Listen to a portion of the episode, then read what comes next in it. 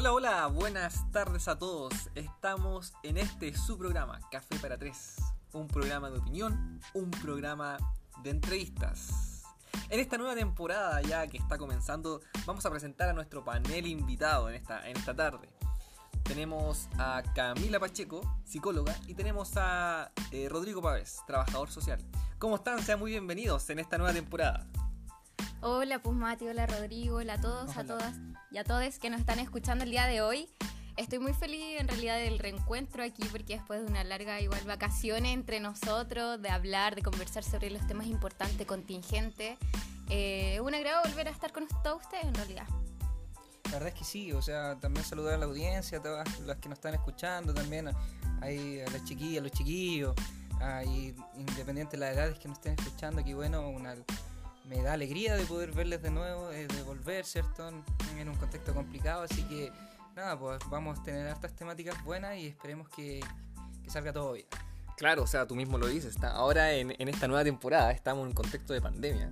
Eh, algo que de lo cual nosotros no estábamos acostumbrados, pero bueno, eh, es bonito este desafío de poder reunirnos a, hablar sobre temas que son importantes para la sociedad hoy en día y desde el punto de vista profesional poder analizarlo y, dar una dar una perspectiva.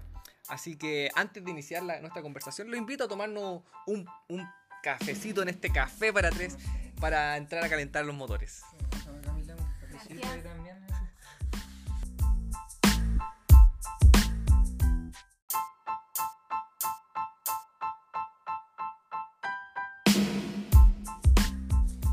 Hola, hola a todos, muy, muy buenas tardes. Bienvenidos a una nueva temporada de este su programa, Café para Tres. Estoy muy contento, muy feliz de iniciar esta, esta nueva temporada, ya lo estaba deseando ya desde hace mucho tiempo. Así que sean todos muy, muy bienvenidos este programa que es su programa, en donde tenemos opinión, en donde tenemos entrevistas, debate, exposición de distintos puntos de vista y esta temporada se viene buenísima. Y para eso vamos a desde ya presentar a nuestro panel de invitados en el capítulo de hoy. ¿Quiénes? ¿Quiénes son ellos? Aquí están. Tenemos a Camila Pacheco, la cual es psicóloga. Eh, seas muy bienvenida, Camila. Muy buenos días a todos, a todas y a todos. Eh. Muy buenos días, Rodrigo. Buenos días, buenos días a todas que nos están escuchando, a todos ahí. Rodrigo también, se me olvidó decir, él, él es trabajador social, así que, bueno, preséntense. ¿Cómo están? ¿Qué, se siente volver de nuevo aquí a, nuestro programa? ¿Qué, le pueden decir a, nuestros eh, radio escuchantes? La verdad es que yo hoy día me siento muy feliz por volverme a reencontrar con ustedes, eh, viejos amigos. Eh, posteriormente a un descanso no menor ahora en contexto de pandemia. me siento muy feliz de, de, estar nuevamente con todos ustedes y la verdad es que quiero empezar a hablar sobre los temas que hoy día nos convocan aquí. La verdad es que sí, comparto lo que decía Camila, de poder estar con ustedes, poder eh, ver, ¿no es cierto?, compartir ideas, opiniones, eh, que salgan esos diálogos tan interesantes que a ustedes también eh, les interesa mucho y lo han manifestado. Así que eh, con todo el power nomás, chiquillos y chiquillas, así que para que podamos seguir hablando y gracias a ustedes esto sigue en marcha. Claro, y bueno, efectivamente, ahora nos encontramos en una situación completamente distinta de la última vez que nos reunimos, ¿se acuerdan? Ahora tenemos pandemia, o sea, donde todo lo que podíamos haber tenido estructurado o, pensado o analizado respecto a la, a, familia y a las temáticas que, se nos presentan, eh, como que nos cambia un poco el panorama y es bueno volver ahora a reanalizar esta, situación con un contexto pandémico. Así que antes de entrar vamos a, como este es un, programa de café para tres, vamos a tomarnos un café para, para poder calentar motores a la temática.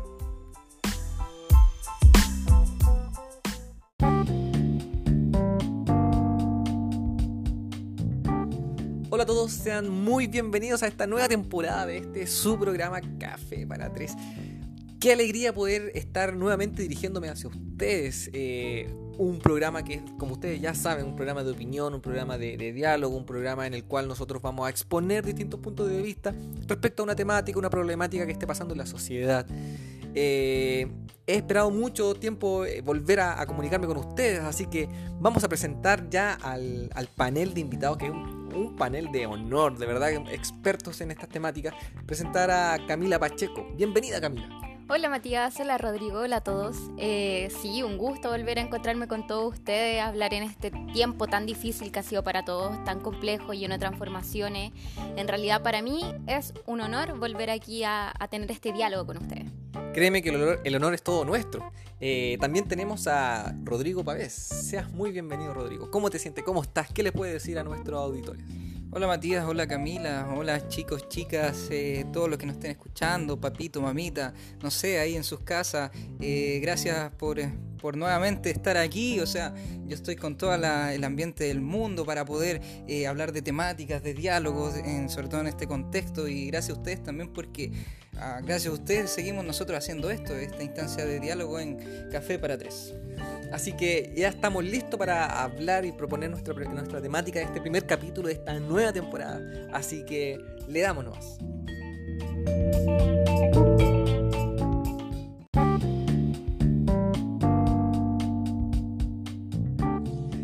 Hola a todos, sean muy bienvenidos a esta nueva temporada de este su programa Café para Tres. Estamos iniciando con todas las pilas recargadas después de un tiempo de paralización. Hoy iniciamos con este capítulo, este primer capítulo de esta nueva temporada Café para Tres, un programa que es de opinión, un programa donde invitamos al diálogo, donde exponemos distintos puntos de vista, donde hablamos sobre problemáticas que, que suceden en la sociedad. Así que muy bienvenidos a Café para Tres, querida audiencia. Paso a presentar al panel de invitados, que es un panel de honor esta temporada. Creo que, creo que vamos a poder hacer un muy, muy buen equipo. Tengo aquí a mi derecha a Camila Pacheco, ella es psicóloga. Eh, seas muy bienvenida Camila, ¿qué puede decirlo a nuestros auditores eh, de, esta nueva temporada, las ganas que tienes acá y bueno, todo tuyo?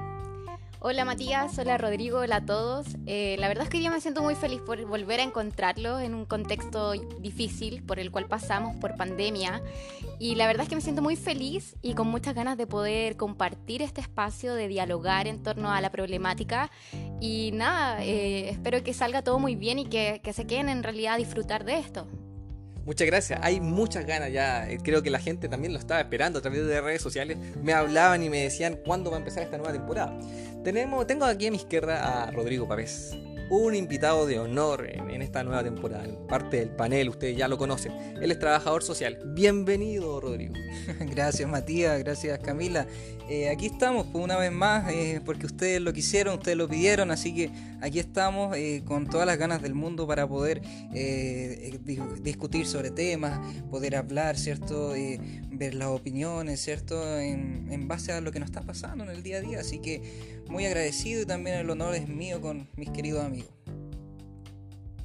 Bueno, la temática para el día de hoy, en este primer capítulo de esta nueva temporada, es el debilitamiento comunicacional en el sistema familiar. Eh, es lo que nos convoca, es por lo cual nosotros hemos venido hasta acá. Nosotros sabemos, y yo creo que mucha gente acepta de que la base de la sociedad es la familia. Ahora, ¿qué tipo de familia eh, es lo que muchas veces está en discusión y posiciona a uno en un sector, a otro en otro sector? Pero, pero todos por lo general nos ponemos de acuerdo en eso. Pero al hablar de la familia como base de la sociedad, muchas veces el núcleo familiar se ve tensionado o resquebrajado y muchas veces los factores de riesgo están en los lazos comunicacionales. Y ahora vamos a ver si esos son determinados por, los, por la comunicación o los lazos comunicacionales eh, están determinados por la misma jerarquización de la familia. Pero vamos a darle la palabra a Rodrigo que nos hable sobre la familia. Bueno, sí, como decías tú, Matías, eh, yo creo que el tema de hoy nos convoca bastante a, aspectos de cada uno de nosotros, o sea, cada uno tiene familia, ¿cierto? Quizá algunos ya con, con diferentes edades, ¿cierto?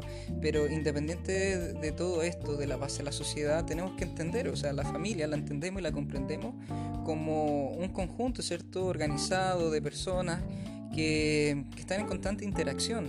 Entonces podemos ver que estas interacciones son reguladas eh, por pautas, por reglas, funciones, ¿cierto? Y estas tienen dinámicas que se van eh, desarrollando en un sistema. Entonces podemos ver que la familia va a ser un sistema, sí o sí. Eso tenemos que tenerlo claro. Entonces, como sistema hay pautas, como sistema tiene que haber una comunicación. Y es por eso que la familia a lo largo del tiempo también ha cambiado. O sea, yo me acuerdo también de, mis abuelitos, ¿cierto? O de nuestras madres, quizás cuando estaban ligadas eh, en el tema de, los quehaceres del hogar, la familia contemporánea, ¿cierto? Y a través del siglo XX, XXI, eh, con el movimiento feminista y eh, reivindicaciones de la mujer, ha ido, ¿cierto? Transformando estas pautas así como del trabajo, la mujer en la inserción laboral, ¿cierto? Como algo que todos sabemos. Sí, inclusive en mi caso, por ejemplo, mi abuela eh, antiguamente estaba muy relacionada al ámbito del, del, hogar. Hoy día el asunto comunicacional igual se ha, visto más relacionado también a las tecnologías. Yo he visto que mi abuela hoy día, a pesar de su edad, eh, debería haber una brecha, inclusive en, en la tecnología y la edad, eh, se ha manejado muy bien. Entonces yo creo que igual es importante recalcar que las familias se han ido conformando, modificado y transformado en relación a eso también, a esas pautas que se han ido dando en la sociedad. claramente Camila, o sea, ese otro punto también a considerar el tema de las brechas comunicacionales. O sea, por ejemplo, la, la familia ha cambiado y las nuevas tecnologías también han ingresado la, a, la familia. Entonces, eh, se crean algunas brechas, ¿cierto? Intergeneracionales. O sea, por ejemplo, los jóvenes tienen mejores capacidades, por lo general, para poder adquirir, ¿cierto? Manejar el celular. Yo creo que lo hemos visto con nuestros eh, sobrinos, ¿cierto? Nuestros primitos chicos que, que, tienen esa facilidad. Entonces, vemos también que hay brechas eh, intergeneracionales que se van creando a raíz de, las nuevos, de, los nuevos sistemas, ¿cierto? De, la, de cómo evoluciona y avanza la sociedad en este ámbito. Entonces, por eso también hay que decir y hay que hacer pautas también para poder eh, acortar esa brecha muchas veces que puede tensionar también el sistema familiar. Oye, pero qué interesante conversación. Eh, me interesó mucho el, concepto que ingresa, eh, en este caso Rodrigo, respecto a la familia como ese sistema. Pero ese sistema que está en transformación, una constante transformación, si vemos el concepto de familia que hay hoy, hoy en día, año 2020, en plena pandemia no es el mismo concepto de familia de hace 10, 20, 30, 40 años atrás. ¿Y para qué vamos a hablar de más hacia atrás? Pero es un, es un sistema familiar el cual va en una constante transformación, pero también lo que va transformándose son los aspectos internos de ese, de ese sistema familiar, como en este caso la comunicación, el espacio comunicacional. ¿Qué factores de riesgo están debilitando la comunicación? ¿Qué consecuencias pueden traer como tal? Yo creo que igual es importante recalcar que no solo se debe a algo interno a nivel familiar, sino que también a, ámbitos externos. O sea, eh, yo creo que hay factores económicos, sociales, educacionales que eh, hacen que el sujeto sea o no distinto en el interior de la familia. En sí, las familias se han tenido que ir conformando en relación a eso también. Pero a la hora de empezar a hablar sobre factores de riesgo al interior de estas familias, uno puede plantearse como, ya, ok, ¿cuáles son los factores? Yo creo que uno lo puede diferenciar a nivel individual, familiar o social. En el caso a nivel individual encontramos, no sé, trastornos del ánimo, encontramos personas que están más ansiosas, con depresión inclusive, sean niños, sean adolescentes o adultos. En general, el ámbito de salud está bastante complejo. Eh, también existen dificultades en la comunicación, o sea, no, hoy día siento que igual complica el hecho de tener una comunicación asertiva. ¿Qué es una comunicación asertiva en realidad? ¿Se enseña eso al interior de la familia o es algo que se puede aprender? ¿Y cómo? Sí, o sea, es, un aspecto bien importante, además lo que dice, por ejemplo, las afectaciones que tiene la comunicación, ¿cierto? En cuanto a los factores de riesgo, como lo dice la, la CAMI en este sentido. O sea, por ejemplo, el tema de, de, los trastornos, ¿cierto? O de quizá eh, que los NNA se vayan encerrando, ¿cierto? Eh, más eh, adentro y no vayan comunicando cómo se sienten, ¿cierto? Eso ya tiene que ver mucho desde la afectividad. ¿Y por qué es tan importante la comunicación? O sea, yo puedo decir, puedo decir que con una cita, ¿cierto? De, estos grandes autores del constructivismo, y no, no me vayan a, a, piedrar por esto, pero me gusta el tema del constructivismo social, el tema de Berger y Luckman en su libro, hablan que la comprensión del lenguaje es esencial. ¿Pero esencial para qué? Para cualquier comprensión de la realidad de la vida cotidiana. Y si partimos por eso y tomamos también un poco de lo que decía Aristóteles, que somos un ser social, claramente, yo creo, Matías, ¿cierto? Claramente, Cami, eh, estamos en vista de que la comunicación es lo esencial para nosotros, ¿cierto? Bueno, evidentemente, eh, si no fuésemos eh, seres sociales, no necesitaríamos de la comunicación como tal. Por lo tanto, es interesante cómo se plantean estos, estos factores de riesgo en, la familia y, las consecuencias que estas pueden tener como tal. Y ahora, el, los factores de riesgo están evidentemente desde, desde el ámbito individual, pero también tienen incidencias en el sistema familiar porque bueno, es un sistema que, que, implica una, una otra edad. ¿Qué nos puedes decir tú, Camila, respecto a esto, el factor de riesgo y la familia como tal? Eh, como psicóloga te puedo decir de que es sumamente importante, porque la familia constituye una red de apoyo fundamental, tanto para ellos eh, padres, niños, como de pareja.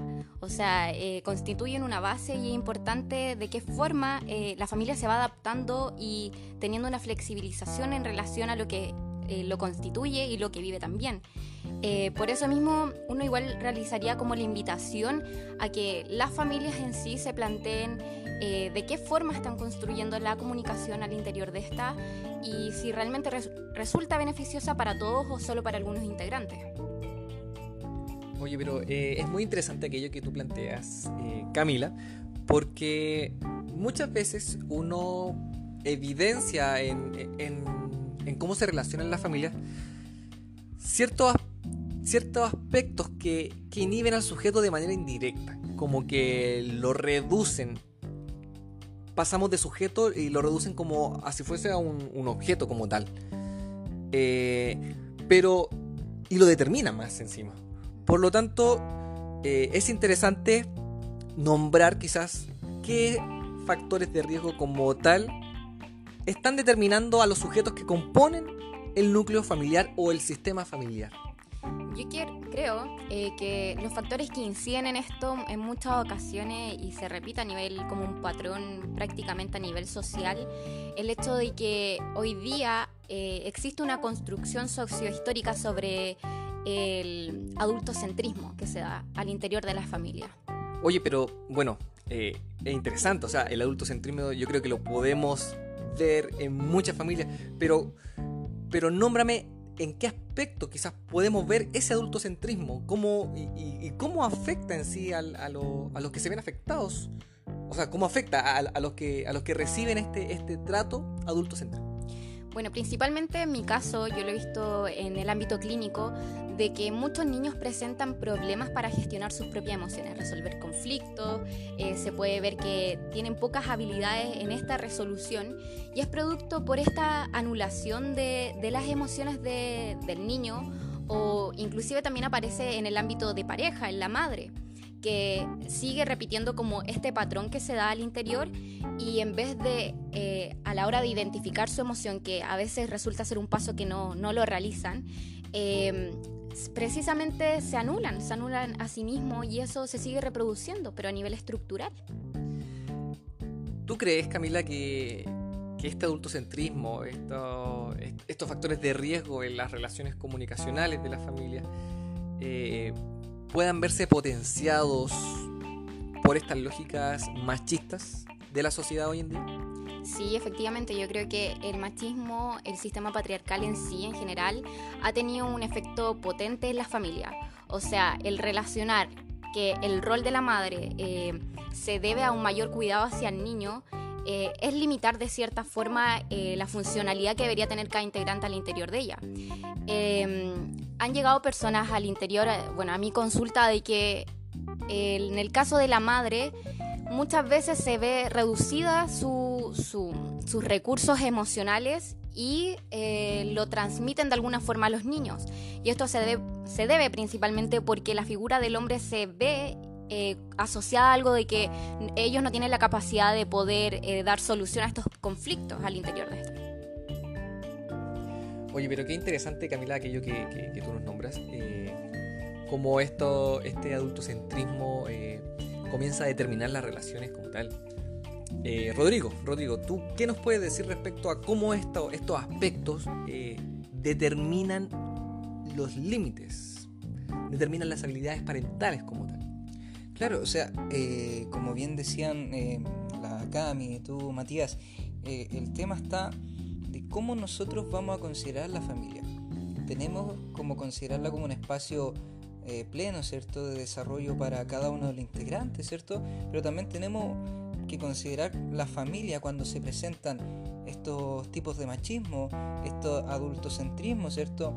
Estas figuras tan rígidas, estas figuras tan, tan no, que no dan paso a nada, genera que considerar la organización familiar como un factor de riesgo importante para el estilo de la crianza de, de, los niños, ¿cierto? Las niñas, el adolescente, sobre todo en ese sentido de pertenencia.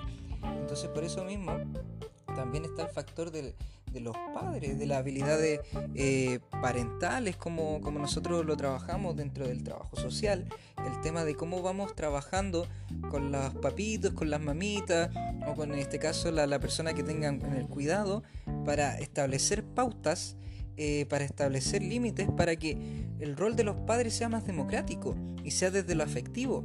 Y es por eso que también nosotros determinamos o identificamos que el padre, la madre, tiene que tener un rol orientador, un rol de guía adecuado, que tiene que tener, eh, si es eh, dentro de la jerarquía, tiene que permitir espacios de, de reflexión, tiene que permitir espacios de que se, se expresen eh, cada uno de los integrantes. Yo creo que, no sé qué opinan ustedes dentro de eso, pero yo creo que esos espacios tienen que ser en vista de, del bienestar común. Y es por eso que vamos a hablar como también la familia, un sistema comunitario. Oye, eh, pero qué, qué, interesante y qué importante aquello que, que tú nombras, Rodrigo, respecto a estos límites, esta carencia o esta falta de habilidades parentales, el, el, el rol que tiene cada sujeto dentro de, del contexto del núcleo familiar o del sistema familiar. Por lo tanto, observamos o se pueden observar distintos debilitamientos comunicacionales eh, dentro de, la familia como tal. Y, quiero introducirlo al tema del espacio, del espacio comunicacional. Dentro de este, de este espacio comunicacional, quizás podemos ver dos grandes espacios con distintos matices, uno más acercándose al otro, pero vemos un espacio rígido, vemos familias con espacios rígidos de comunicaciones que son establecidas o sustentadas bajo las ideas que, nombraba Camila respecto al adultocentrismo, eh, el, machismo como tal, en, eh, en, donde el sujeto se inhibe del. se inhibe como tal. Y es tomada como, como lo hablábamos, eh, como un objeto, aquel que solamente recibe, en este caso una orden o recibe un comunicado. Eh, por lo general estos espacios rígidos son estructurados y son muy poco eh, en términos de transformación. En el tiempo la, variación es muy mínima. Pero podemos también verlo contrastado con otros tipos de espacios, que son espacios más democráticos. Eh, no, no diciendo de que el hijo eh, sea más que el padre o que la madre o igual que ellos. Hay, un orden natural respecto a eso. Pero sí entendiendo al otro como un sujeto de derecho, como una voz que, es válida dentro del núcleo familiar. Eso tiene profundas eh, incidencias en los comportamientos, en las relaciones hacia afuera de la familia, en temas psicológicos también, pues, emocionales, espirituales. El tema, el tema de los espacios también incide en, la, falta de confianza, eh, pueden potenciar ciertas depresiones al no ser parte de un espacio. El carácter identitario con la familia como tal también se ve, se ve eh, anulado o tensionado. ¿Qué, ¿Qué, nos puedes decir tú, Camila, al respecto? Claro, eh yo creo que también eh, muchas veces ocurre de que las familias con este espacio más bien rígido, eh, problemático inclusive, puede llevar a que los integrantes familiares presenten ciertos problemas, eh, trastornos del ánimo, sentimientos de tristezas, por ejemplo, estrés y como tú bien decías, depresión. Yo creo que uno de los datos más importantes inclusive hoy día a considerar es que Chile al menos lidera el ranking según la OMS como uno de los países con el índice de depresión más alto de la región y del mundo. O sea, yo creo que los esfuerzos en sí, en general, de las familias deberían apuntar hacia eso, hacia ver qué, qué es lo que no está funcionando al interior de ellas. Claro, si tomamos a los sujetos no como seres eh, autónomos que no están sujetos a ningún sistema, sino que los, los sujetos pertenecen a un sistema nuclear principal, que en este caso es la familia. Por lo tanto, eh, ese, em, ese dato que tú nos entregas eh, nos lleva a pensar un poco sobre dónde se origina como tal eso, e, e, e, esa problemática. Durante esta semana eh, nosotros estuvimos publicitando de que volvíamos a esta, a esta nueva temporada de Café para Tres.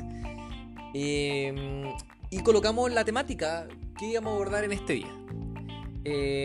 muchos de nuestros eh, de nuestra eh, audición, varias personas de nuestra audición, eh, muy gentilmente se propusieron sus historias de vida, su, sus casos de cómo se iban relacionando ellos con su familia. en esta oportunidad le quiero presentar a Francisca, que muy gentilmente, de manera también confidencial y también resguardando su apellido, nos cuenta cómo se van gestionando las relaciones dentro de su familia. Quiero invitar a que la escuchen y que por favor después reflexionemos sobre esto. Soy Francisca, estudiante de educación superior y hija única. Mi mamá y mi papá son funcionarios de la salud, por lo cual han dedicado gran parte de su vida al trabajo y a los estudios. Pasan las 24 horas pendientes del teléfono, incluso en esas pequeñas instancias que tienen para descansar y recuperar energías. Tienen una política de vida bastante estricta y que desde que tengo memoria la usan. Dicen que una casa, una hija y sus estudios no se pueden mantener por sí solas. Esto alude también al hecho de que mi única responsabilidad en la vida es estudiar. Sin embargo, siempre me he sentido dejada de lado. No soy mucho de exteriorizar mis emociones, tampoco de muchos amigos, por ende al momento en el que tengo para poder compartir con ellos es muy poco. Paso la mayor parte del día sola en la casa. Los veo en la mañana antes de que se vayan a trabajar o en la noche cuando llegan a cenar. Pero se ha convertido bastante incómodo ese momento porque pese a ser una instancia para compartir, se termina convirtiendo en discusiones o simplemente una instancia en la que existe un silencio muy neutro. Me dediqué entonces a buscar atención o una manera de exteriorizarme por medio de mis redes sociales. Instagram y Facebook son las que más ocupo. Y la verdad esto me ha servido mucho para no sentirme tan ahogada o agobiada en mis pensamientos o en lo que siento. En marzo de este año, con el inicio de la pandemia, esta situación empeoró totalmente. Ya no veía a mis papás en todo el día. De hecho, cuando ellos llegaban a la casa se encerraban para evitar contagio. Dejé de ver a mis amigas y amigos y ir a la universidad. Por tanto, como que me aislé en una burbuja de la cual se me era imposible salir. Me volví más reservada de lo que ya era. Y fue cuando empecé a sentirme muy triste. La universidad y la modalidad online ya se me hacía bastante compleja y angustiante. Quería dormir todo el día, ni siquiera tenía ganas de comer. Estaba aislada totalmente. Traté en muchas ocasiones de poder compartir este sentimiento con mis padres, pero la verdad es que siempre respondían lo mismo. Ahora no, estoy ocupado, estoy haciendo esto, estoy trabajando. Entonces me di cuenta que ya no podía resguardarme en ellos, ni siquiera en mi hogar. Ya no los veía como figuras importantes en mi vida y no contaba con ellos más que para darme plata que no necesitaba porque no salía nunca de la casa. Di por perdido todo este círculo familiar cuando intenté comentarles lo angustiada y estresada que estaba, incluso comentarles un poco de las crisis de pánico que me daban cuando estaba sola, y solamente respondían como muy egoísta. Era una respuesta bastante egoísta a mi parecer. Me decían que eh, había gente afuera muriéndose y que ellos, ellos como padres no podían preocuparse de, de los problemas que yo tenía, porque tenían esta gran responsabilidad de salvar gente. Como la, mi único método de poder expresarme eran las redes sociales, comencé a usarlo mucho. Sin embargo, me, sentía súper incomprendida porque empecé a leer comentarios que no deseaba, la gente no entendía cómo yo me sentía, me trataron muchas veces de egoísta por querer solamente que mis padres se enfocaran en mí, entonces se volvió como un recuerdo constante de lo sola que me sentía. Eh, mis papás ya básicamente no tenían tiempo para mí, si antes no tenían ahora tienen mucho menos. Entonces empecé a sentirme muy sola, empecé a desarrollar una depresión muy grande y la verdad ya no sé cómo actuar frente a esto. Uf, bueno, eh, ya hemos escuchado a, a, Francisca, que desde ya le agradecemos y le mandamos un saludo. Sí, claramente. Sí, eh, bueno, yo creo que, yo creo que Francisca, el, el caso de Francisca eh, no es aislado. Muchas personas están en contextos parecidos o en situaciones familiares similares al, a lo que está viviendo Francisca. ¿Qué, qué lectura puedes hacer tú, Camila, desde tu espectro, de, tu posición. ¿Qué nos puede decir respecto a lo que Francisca nos ha planteado, a, lo que ella está viviendo? O sea, no es solo hablarlo desde una teoría, sino que Francisca está eh, viviendo esta realidad día a día. Claro, Francisca igual representa, como tú bien dices, parte de lo que sucede con muchos adolescentes, jóvenes, niños también el día de hoy. En contexto de pandemia vemos que esto se ha profundizado inclusive más y vemos cómo la comunicación al fin y al cabo resulta ser clave para el funcionamiento de las redes. Hablamos de la, bueno, las redes y las relaciones al interior de la familia. Vemos en este caso de cómo las redes sociales para Francisca eh, lleva a una interacción mayor que requiere eh, frente a, la búsqueda de satisfacción de sus propias necesidades. Y al final a lo que se da en este interior, de, podría llamarse subsistema, es que sea una nueva forma de comunicarse, de relacionarse y de compartir con el otro, que en este caso Francisca también tuvo una mala experiencia al interior de esto, que pudo profundizar eh, su condición de vulnerabilidad en una mayor. Oigan, y respecto a, lo que nos contaba Francisca de, la incidencia de las redes sociales en, su contexto como tal, le tengo un informe digital del año, de este año, del 2020 de HotSuite, que dice que el 79% de los chilenos utiliza redes sociales. Eh, por lo tanto, se ve un aumento de estas cifras. Eh, quizás eh, las redes sociales están ocupando como un espacio de contención que no se encuentra en la, en la familia y también propician un debilitamiento como tal. Eh, Rodrigo, eh, ¿qué puedes decirnos tú respecto a, factores eh, o, evidenciar factores de fortalecimiento de la comunicación familiar? también respecto a, lo, que mismo Francisca nos contaba de su testimonio. Bueno, Matías, y considerando también lo que ha planteado Camila, yo creo que eh, para ir como concluyendo y finalizando podremos ver que esta historia le ha pasado a muchos, ¿cierto? quizás cuando ustedes la escuchen eh, se van a sentir parte de. Entonces eso es bien importante porque, a ver, quiere decir que está pasando algo con la comunicación. Y en base a eso nosotros igual podemos dar algunos factores de, que vayan fortaleciendo la, eh, la comunicación en el sistema familiar. En primer lugar, podemos ver que la comunicación participativa se relaciona con la capacidad de involucrar a los grupos sociales. O sea, ¿qué quiere decir esto? En el sistema familiar, para fortalecer esto, tiene que haber una participación activa mediante un proceso de intercambio. O sea, cuando usted esté con su familia, usted tiene que estar activamente, participar y, tener esa intencionalidad para adaptarse eh, a las nuevas pautas que están apareciendo. Como otro tips que podemos dar también es que es ver a la familia como la comunidad. Y esa comunidad tiene la labor y la razón de integrar a todos los sujetos eh, que estén ahí para que sean parte de esa comunidad, se sientan con esa pertenencia y puedan haber menos momentos de tensiones y mayor momentos de estabilidad.